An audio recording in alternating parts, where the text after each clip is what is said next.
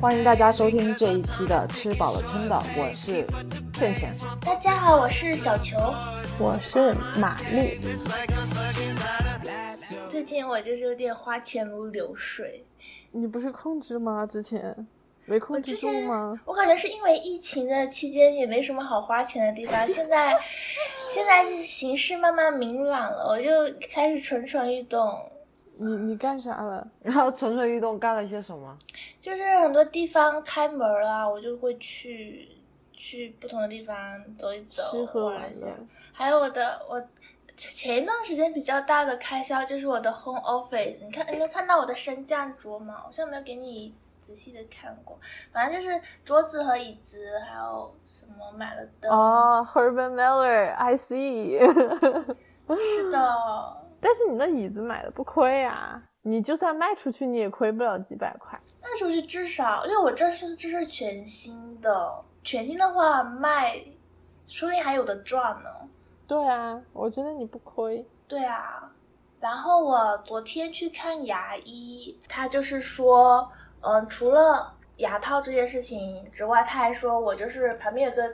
智齿是横着长，它是会顶到我的别的牙齿，他想拔拔牙什么的，反正就是七七八八搞起来，他说要三千八，不贵啊，你还拔了个智齿呢，你要不先拔智齿？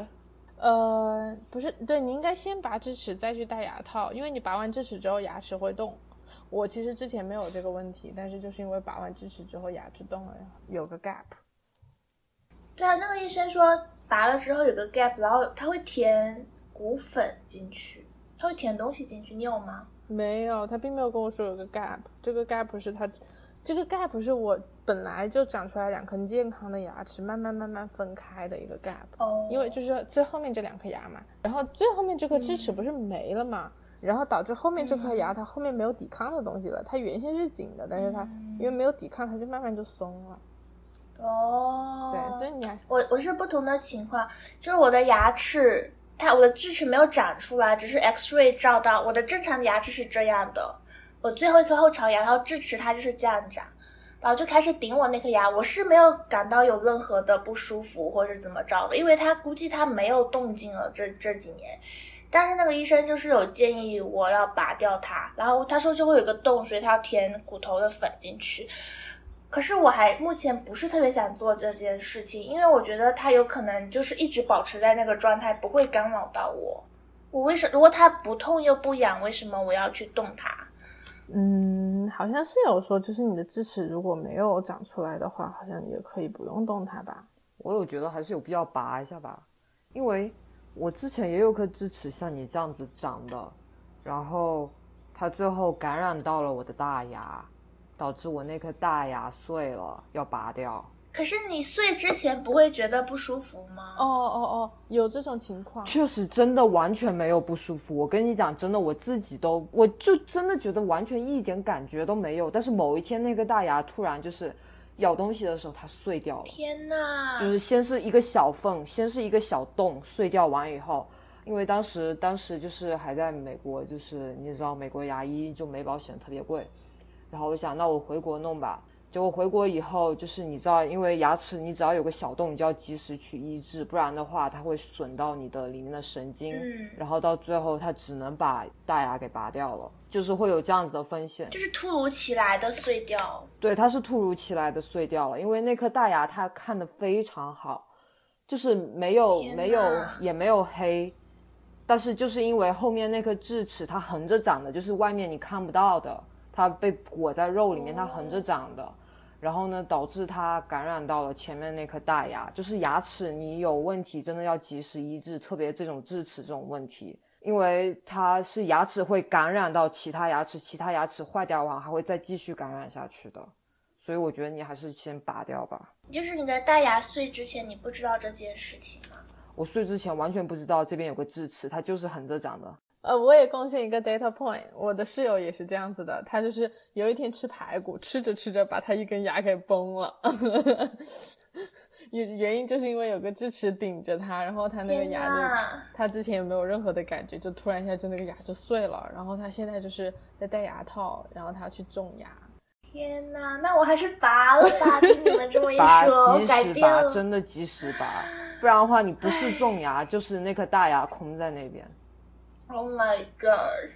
昨天我是，说来话长，就是我要去我牙医的那个点，要开很久的车。昨天我昨天我就是好辛苦，下班了之后，我早上嗯改了一下我的 schedule，六点多就起来上班，然后下午三点我就是提早下班，我就开车去那个遥远的牙医，就开了两个半小时。两个半小时，这个真的有点遥远。不堵车的话是一个一个多小时多一点，但是那天堵车就开了两个半小时。然后那个，嗯，我要哎，我要刚想说我的重点不是这个，我要说什么重点？呃，就是经历了很多。你说你昨天很辛苦。哦，那这不是我的重点。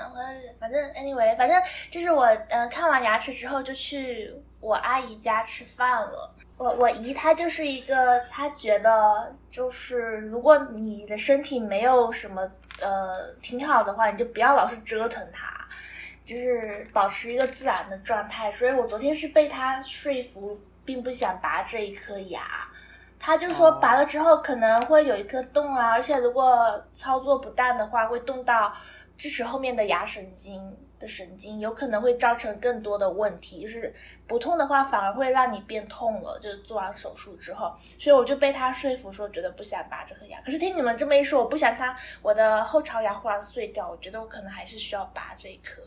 反正是我们确实经历过，我是经历过，他的室友也经历过。嗯，他正在经历呢，而且他特别难，就是因为他那颗牙崩了之后。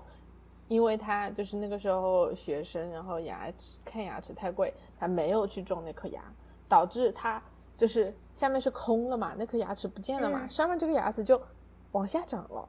哦。然后他又把这个牙齿，因为往下长太多，他把这个牙齿给磨掉一半，他才能去种这一颗牙，不然的话，就是这颗新的牙就没有位置放进去了。嗯，还是挺难的，我要纠结一会儿，因为我的牙齿就。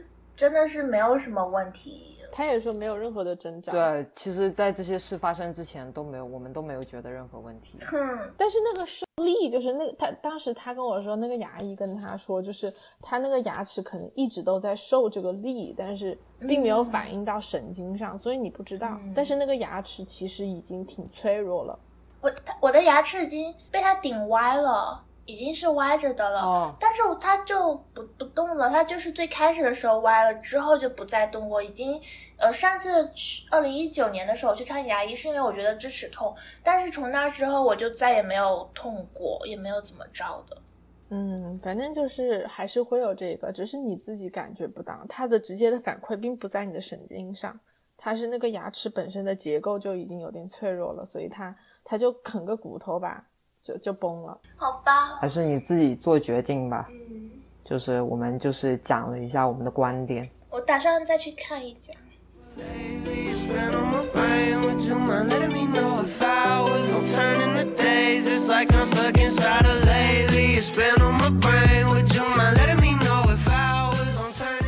们觉得我头发剪的 OK 吗？我觉得怎么有点不齐呀。我故意叫他剪的不齐，我那时候想挑战那个鲻鱼头，no no，鲻鱼头长什么样？就是上面是短头发，然后下面有几根是短呃长长的。哦，有点像我现在的。对，但是我那我去的那个，我去了一个就是网红店，嗯，就是他是给很多。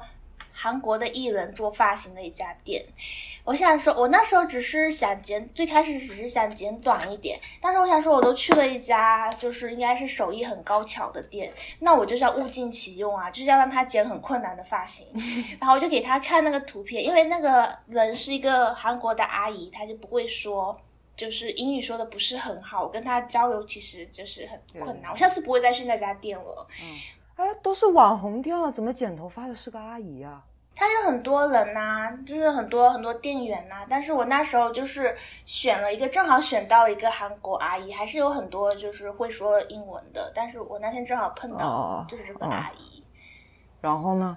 然后她她就是硬要，你都没看到我，哎，给你发张图片，她给我烫了一个头，当下给我剪完之后给我烫了一个那种韩国二流男艺人的发型，二流男艺人的发型是什么样男？艺人的发型，哎，好像尹正的发型。对啊，哦我可能没有看，没有关注这个明星的发型什么之类，但我感觉很像日本女生。日本男生吧，就是日本女生有的时候喜欢把自己两颊旁边就这样头发这样这样遮起来，然后这样眼睛这样看的，咔嚓拍照，然后下面是带点卷的。我服了，我没有叫他烫这个头，他我只是给他看了一个是那种帅气的女生发型，他就硬给我搞了一个那种甜美型的，他就给我卷卷成了一个甜美的造型。我觉得可能是你底子不好，因为他他你你的那张照片，对啊，也有可能是你的脸长得本身就是甜美系的，导致人家我不是这个意思的。你知道设计师最烦什么？最烦那种自己本身是这个风格，硬要把自己凹成那个风格了，导致造型师就很心里很愤慨。干嘛呀，这女的对自己不太了解，看我给你掰正。我知道我应该是，我觉得我反正我不是，应该不是走那种路线的吧。当然，一般设计师、造型师有这样的心理，我感觉可能真的是他的能力还不够。嗯，还挺贵的呢，这是我人生中剪过最贵的一次头发，一百多。哇，挺贵挺贵，哦，是的，是的，我我真的觉得亏死了不值得，不值得。你给他小费了吗？对，给了，但他是肯定是给的，你不能不给啊，不给会被拉入黑名单吧？但是你也不会再去了呀。你反正你都不去那家店，不会再去了。我觉得可能我就是之前剪了四五十块钱的，还就还没有之前那个效果好呢。我打算就去旁边二十块钱剪一剪了，我头发也要剪了。我头发都自己剪了。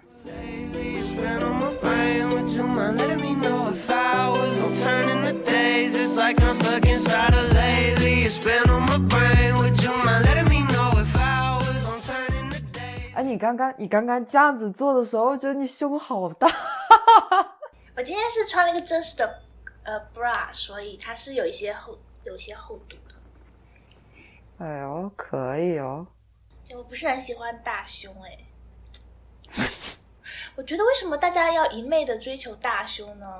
我觉得胸部就是应该要刚刚好。有这样子吗？哎，因为我看到很多那种什么电视啊，或者什么广告啊里面，就是那种大胸妹子一般都自卑，因为就是你知道跑起来有时候一抖一抖，她自己都不想要那样子。你有懂到胸部大的美丽吗？我其实一直都没有 get 到哎、我知道，我懂，我有很喜欢胸部大的，就是我觉得很赏心？悦。我喜为什么呢？我不是从色情角度出发，我真的就是赏心悦目的，我挺喜，我觉得挺好看，就是有那种预感，预感。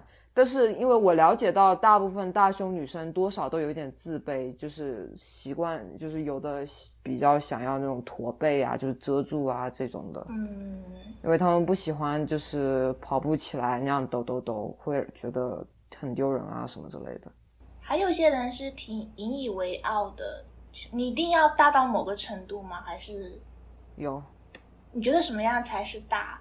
我觉得它的魅力就在于，就是你让它就就是弄起来的时候，就是大部分人会觉得这样弄起来的时候会好看一点，不知道怎么形容。可能不知道哎，有些东西我一直都没有 get 到，像包包的美我也 get 不到，大胸部的美我也没有 get 到。哦，包包的美我是是 get 不 get 不到，真的 get 不到。是的，就是那种大家都说真好看，但是我就觉得只是大胸部而已啊，有怎么着嘛？而且我就是会忍不住感同身受，我觉得其实大胸部还挺辛苦的。是很辛苦，是很辛苦。对啊，你就是身上多了很多重量在这里，你就很不行动会有些不便啊，而且而且嗯可能还会有下坠的风险就比较高一点。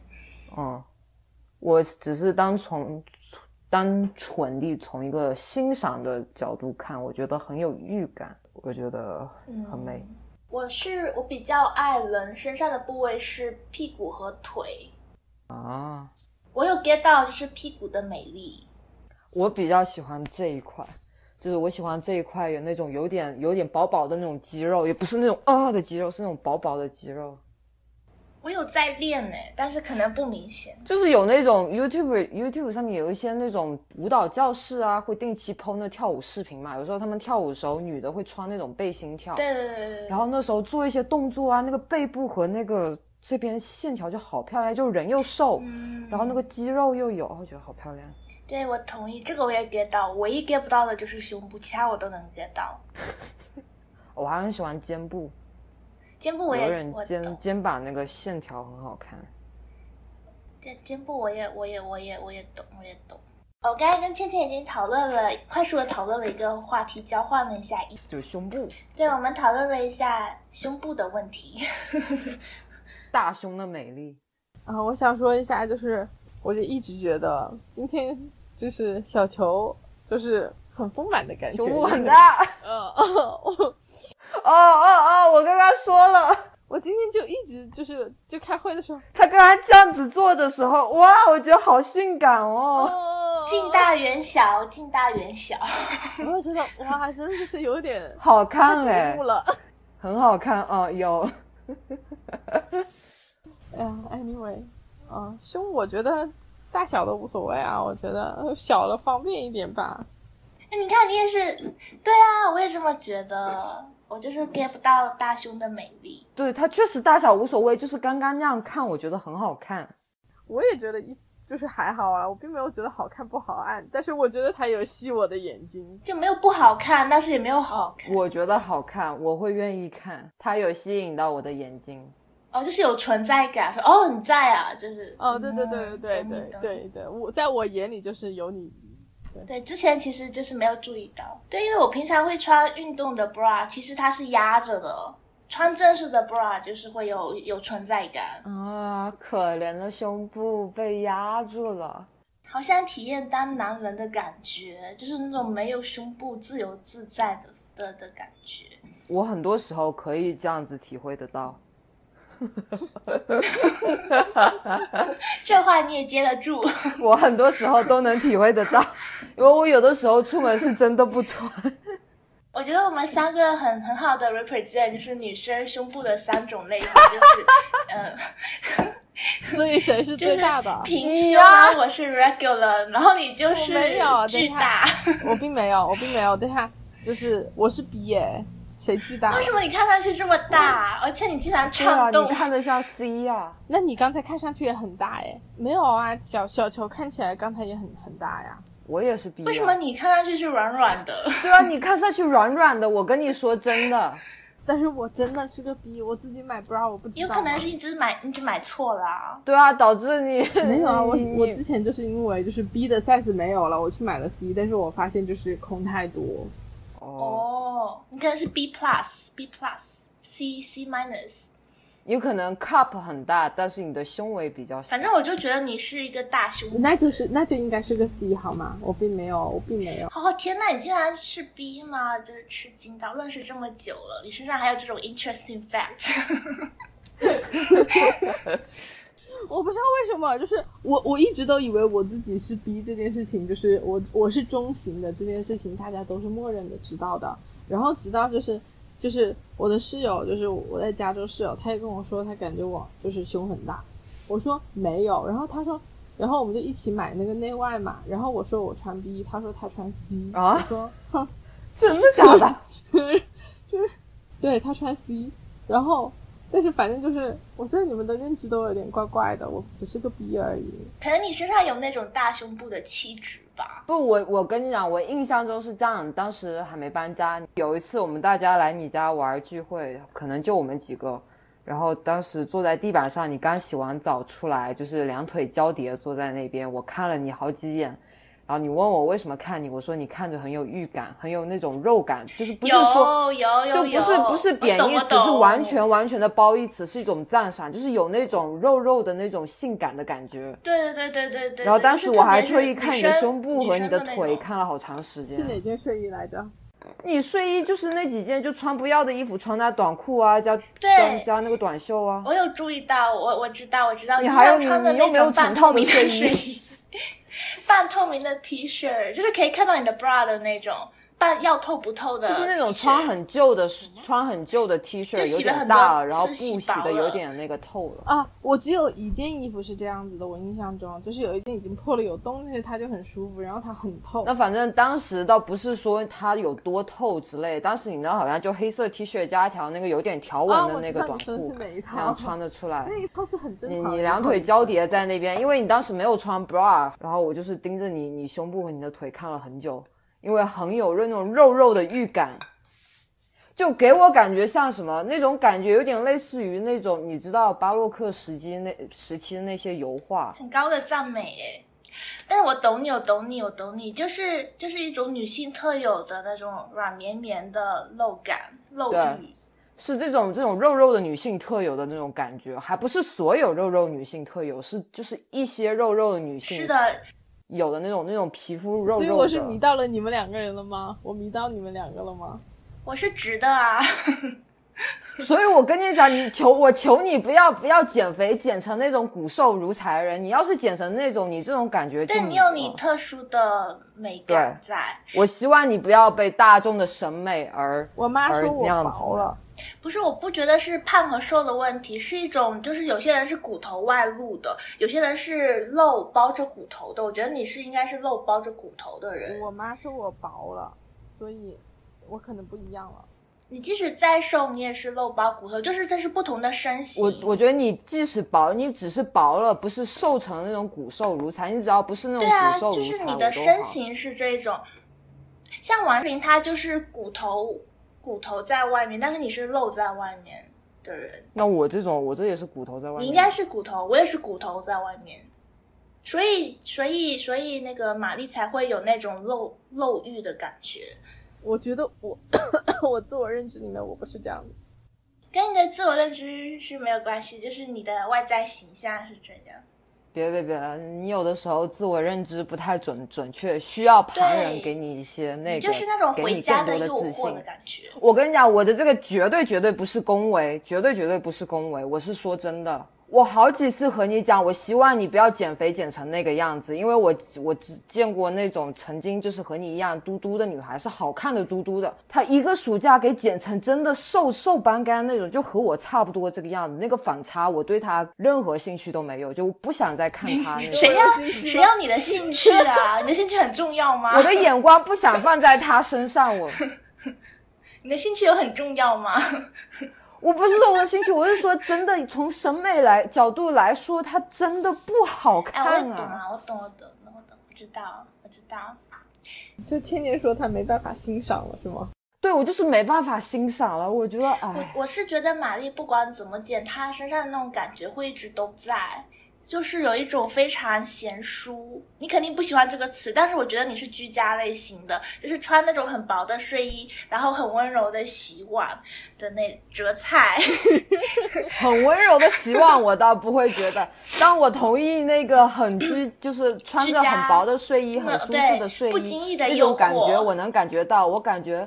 我感觉很像那种暖洋洋的被窝，在一个很 cozy 的一个那个就是温柔乡的感觉，我会很喜欢那种感觉，就是那种洗完澡然后湿漉漉的头发躺在床 上，哦对对对，那种无尽无尽的缠绵和温柔，身上有这种舒服的味道。是是是，我你们你，这是我们共同的认识。我是真的真的和你说真的，你跟我讲过，我真的是太没有当真了。我觉得我都不太记得这件事情了。对啊，你的类型是那个叫什么西西里的美丽传说吗？反正你就是那种类型，就是很女人的那种。我能理解为什么一些男生就是就是一些男生会喜欢你，很女人的吗？就是倩倩，你也觉得我是很女人的那种吗？就是可能真的就是喜欢你身上这种散发的这种感觉。哦，原来是这样子吗？我一直以为我可爱呢。这种舒服，对我来说，你的女人味压过你，你有压过你的可爱，你身上散发出来的 feminine 的气息，好开心哦！我同时被夸可爱，而且有女人味，有点开心呢。可爱可能是更小女孩一点的吧，但是你对我来说就是比较温柔的，就你的形象，我知道你可能性格不是这个样子，但是你的。外在的 package 是比较偏这一类。对，嗯对我，我觉得，我觉得我的内心好像并不符合你们说的 package。我是瘦了。You spend on my brain, would you mind letting me know if I was on turning the days? It's like I'm stuck inside of lately. You spend on my brain, would you mind letting me know if I was on turning the days? 像身边身边现在不，我不是指你们，你们像远在天边，我指现在在我身边的一些人，就是都是就有男朋友、男女朋友啊什么之类的，而且我感觉他们更符合我心目中对于我们这个年龄应该有的东西，就比如说衣服穿着呀、化妆打扮呀，然后人生啊、玩玩乐呀，然后男女朋友啊这这些的，我感觉。他们更符合我曾经对于我们这个年龄段该有该有的那个，因为我们现在都没有。你这样子说，我们好像是另类一样。不是，先不要管这些，怎么说？就是他们有时候也会经常和我讲她男朋友干嘛干嘛，然后她朋友的朋友的男朋友做了什么什么，或者女朋友干嘛干嘛了一下。就是他们也跟我诉说了很多这些，我我感觉我很多时候就是还是会聊不到一起去。对，其实很多人他没有做这方面的思考，过多的思考吧。倒不是说过多有没有思考，因为我也经常会想这些这些事情，就是如果有这样一个人，那我们待在一起该做什么？为什么会快乐呢？做什么能快乐呢？现在这些这些，我连和朋友出去玩，我想想什么逛 mall 呀，什么游乐场呀，唱 K 啊，我想想我都觉得很一般。就没啥快乐的。为什么这两个人我们已经男女朋友了，再出去做这些，就是能有什么不一样？能有什么快乐？就是因为毕竟我确实没经历过。也许你不应该抱有太太高的期待吧。我确实抱有很高的期待，而且我的期待还不是像小说里面那样子的期待，它可能更更难追寻一点的期待。我我现在还不想放弃这种期待，我感觉如果放弃的话，那我真的就是沦为了我曾经不想要变成的样子了。我，不知道为什么要讲到这里，I don't know，这个期待跟你作为一个人有这有什么关系啊？有关系，对我来说有关系啊你，不抱期待你就不一样了吗？有不一样，有不一样啊。有一个抱有期待的人和一个不没有怎么期待的人是不一样。抱有期待人和不抱期待人做事方式都不一样，做事心态都不一样你是。说就是就是在追求 relationship，在追求一个 soul mate，一个在追求 soul mate 的人是一个不不追求 soul mate 比一个不追求 soul mate 的人来的更好吗？为什么一定要讲的为什么呢？啊？我不是说为什么呢？我认为是这个样子。你要你想要的是一个 official 的回答，为什么我无法给你？只是我这个人，他对我来说是这个样子，这样对我来说对的就是对的，其他人这个对他来说是错的，那也无法影响到我，因为他对我来说，我就是要这样哦，我子的。看得懂了。哦，我我我我忽然懂了，我我懂了，我懂了，我懂了，忽然之间我懂了。就是就是，比如说，你你要追求一段比比较紧密的关系，比较呃契合的关系，或者是你只是随便出去乱搞，你还是愿意等待，然后等等那个真真诚的关嗯，系。你要这样这样子可以算是一个 summary，算是吧。我只是不想，因为我事先思考了很多很多这方面的，就是我差大致理解了我自己想要什么样的一个 type，然后我就不想试这个试这个试那个试那个，因为确实我对他们不是特别的感兴趣。你一定要我去试，我其实并不那么的想。这其实很难说哎，有些人就是处着处着就觉得他改变了自己的喜好，对啊，都是有可能的。人真的有很多层很多层面，你可能第一次看觉得不是很顺眼啊，然后继续相处会发现他有更多不同的面相啊。嗯我现在就是抱这种，可能会有一个人这样子改变我吧，但是我自己也有一个这样子的 type 在那边，但我现在是这样想，就是这样想。其他人的这种跟我说你应该去尝试啊什么的，说实话很难改变我现在的想法，因为我已经认准了是这个样子的。主要是这里的教育很多时候就是大家教你去尝试啊，什么什么尝试，你可能会有不一样的惊喜啊，什么什么之类的。而且我不是不是说这种方式错还是什么样，我挺喜欢这种方式的。但是有的时候有些人喜欢把这种方式 apply 到所有事情上面，那我就不是很喜欢了。我觉得它可以 apply 在我生生命中一些事上面，但它绝对不能 apply 到我所有事情上面。没有要对啊，没有啊，不需要啊。哎，我发现不知道为什么近几年来更多的出轨事件被爆出来，我就觉得哎，反正娱乐新闻就这么点事儿，就是谁谁谁又出轨，谁谁谁又劈腿了，那我就觉得可能这也是另外一种正常吧。相对就是完完整的保持一对一的一个关系是相对少的，更多的人其实也是合理啦，就是嗯，结了婚之后又爱上一个人，其实我觉得抛开那些道德层面来讲的话，也是蛮正常的一件事情。哎，我觉得从人性的角度上面来讲，你也要考虑到后代这个因素呀。那如果是 n 个人和 n 个人在一起的话，就是后代是由谁来抚养呢？我觉得从就是人类发展这个角角度，一夫一妻就是大家共同，或者是你们你们可以有一个 account，就是一个小孩一个 account，大家往里面放钱，或者是不是，但是小孩要找找找爸爸找妈妈呀。他指的是抚养，抚养不是单纯的就钱给你。抚养教育你，这我觉得其实是有帮助的。像现在不是又开放三胎吗？我觉得这个真的，一夫一妻制度来说是很难负担这件事情的。如果只有呃一方在外面工作，一方在家里带小孩的话，经济的来源可能不够来覆盖小孩的抚养费用。如果两个人都去工作的话，那么。谁来带这个小孩呢？特别是小婴儿时期，他就是需要一直的看看护啊，对吧？这有有有有那个产假呀。说到产假，那又是另外一个话题了。就是，嗯，有些人就是有些公司是不愿意招女生。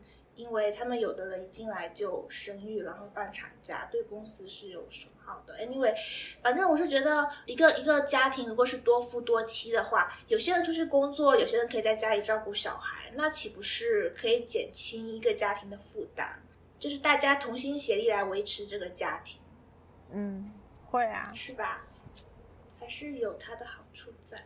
哎，我也不太清楚，我就对这种制度，我没有太多的想法。所以我不做评价，嗯，我也不做评价，我也没有说觉得特别好，但是我就是有觉得这是一个 alternative，有一个 option，嗯，对主要是因为生三胎那个政策让我想起了，让我联想了许多，太可怕了。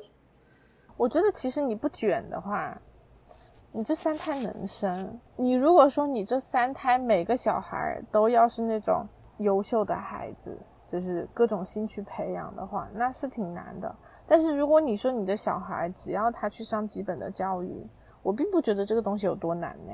关键是现在国内养养育一个小孩到成年花的成本太大了，而且像国内大环境竞争又那么的激烈。对，我说这是排除内卷的话，三胎是完全可以的呀。但是你要说内卷，就是另外一个事儿了。很难说。不卷的话，你就说散养嘛，就是小孩也不怎么管他，他去上课啊，对吧？就是八点钟去上课，可能五点钟都不到就下课了吧？那是要等到小孩稍微能够生活自理的情况下。如果你比如说五年、六年生三胎，就是有一直有新的小孩出生，但是小婴儿的时候，你就是得一直看护他，你没有办法去上班呢。你有产假呀，产假挺久的呀。对，产假是有一段时期，但是小孩从一岁，比如说到四岁，一直到送幼儿园之前，有啊，一岁就可以送那个学前，就是什么学前班了吧？反正一岁就可以送，一岁之前是需要有人带。不是我了解到的。我说的你不卷呐，我说的前提就是你不卷。但是你不能完全不陪你的小孩吧？我觉得即使不卷的话，养育一个小孩也是很难的，也是很。就是身心疲惫一件事，我这这肯定会累。对啊，我认识到的所有人都非常的累，就是你睡没办没有办法睡整觉，对，你要一直不停的起。我觉得还是会很难，因为你可能这个小孩哦，把他养好，养出一些习惯来了，就是他已经知道怎么怎么样了。你新的小孩，你要就是你这个疲惫要持续一直这样持续下去，我觉得可能大家也不是特别的愿意。就是永无止境哎，你不能说生完我就生完了，你就是要伴随你一辈子哎，这个人他会一直出现在你的人生里面。但是其实我身边还是有挺多生三胎的，对他们的生活，并不会因为这个政策有什么改变，好可怕！但是真的，我想想都，就感觉你后半辈子被奉献给了教育他，累死累活力，然后之后可能一切事都是以他为中心。啊，啊，想想觉得确实很可怕。对啊，你就很不自由啊！如果想出去玩的话，家里还有小孩，就是需要找一个人来带小孩，你才可以抽身。更不要说，就是你即使带小孩出门，那就是更多的事情。嗯，之后还会遇到许许多多教育问题。等你小孩有了自己的主观，什么什么什么之类的，你可能一下子很难放放手，让他自己去做自己想干的。你可能会有许许多多的那种。你是我养大的，你为什么不能按照我的想法，巴拉巴拉什么之类那种想法？然后我其实有时候能理解。我其实觉得，真的作为一个人类来说，生活挺辛苦的。你还要把另外一个创造出一个新的生命，让他经历我们所经历的一切，是作为一个普通人在社会上经历的一切。我觉得是不是也是有一点残忍？残忍？你也没问过他的意见。嗯，但我觉得这个问题就很很。就是没有存在的意义呀，因为没有任何一个人在出生之前被问过。嗯，对啊，对啊，就是你可以选择不要嗯生小孩嘛。我觉得你让一个生命经历生命中的所有苦难，你要担为他担心这那的，就是你自己去经历那没得说啦。但是你还要牵挂这个人，为他死。担惊受怕，我觉得也对自己也是有心理很大的负担。就是比如说，真的就是太多不确定因素了。从出生开始，你他可能是一个带有先天病的小孩，你怎么能确认他是健康的呢？然后他每天要出门，就比如说去上学，有可能在学校受欺负啊，或者是。功课跟不上啊，就是诸如此类种种你要担心、要提供帮助的事情，我就觉得太费心思了。所以我后来想了想，我觉得这种就是可能是又苦又快乐的一种感受。就是如你有时候这种担心，它就是自发的，因为你对他有这种情感，所以这种情感它自然而然就带着这种不由自主的担心啊等等之类的。我其实有，我就我就觉得，如果你要是你能真的完全做到不担心他什么什么，其实那可能你对他真的就没有什么特特别的感情。但是相比之下，如果你没有一个小孩的话，你就不会有这一些情感的波折。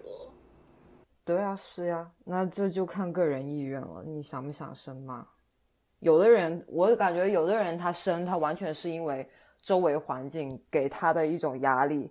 让他觉得好像不生是件是件不太好的事情，因为其他人有什么期待啊，父母的期待啊，自己丈夫另外一边的期待啊，说啊什么时候要个小孩，什么什么什么之类的，然后他又不敢太太太好的发表自己的想法啊之类的，所以好说好吧，那生就生对，这这其实也是我不能完全我看到我有一点懂，但是也不能完全的懂，因为我感觉国内其实有的时候。一部一些家庭，他们的结婚并不是两个人的事，是两个家庭的事，就是两个家庭都要进来掺一脚。然后呢，可能你嫁的这个丈夫呢，他又不是那么有主见的人，他妈妈说什么生生再生一胎什么什么什么之类，导致他也会有这种想法。然后呢，如果你这个媳妇儿不生的话，那那你只好知道将来的那个生活，你可能你的你的婆家就不是那么待见你，然后你的丈夫可能也会就是有一些什么疙瘩呀什么之类，我不知道了，我只是这种感觉，我感觉很多时候一些婚姻它是两个家庭的事，就是两个家庭都进来掺一脚的时候，这种时候自然而然就会有许许多多这方面的压力了，就是如果他身处在这里面。他就很难去为自己说些什么，反正各种原因吧，唉，我是不懂啊。哎，我觉得都是个人的选择。是人生没有什么最好的活法。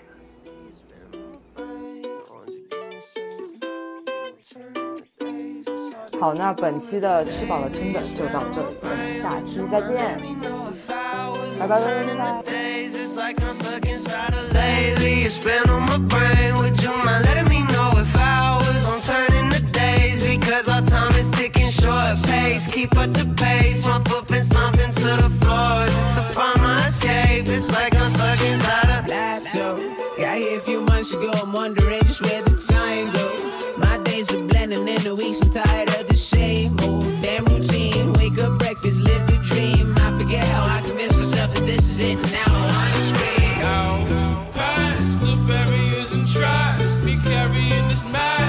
tearing me to shreds i'm so far away from what i need from here it's hard to breathe tell me when i'll be free cause Lately, it's been on my brain. Would you mind letting me know if hours on turning the days? Because our time is ticking short pace. Keep up the pace. My foot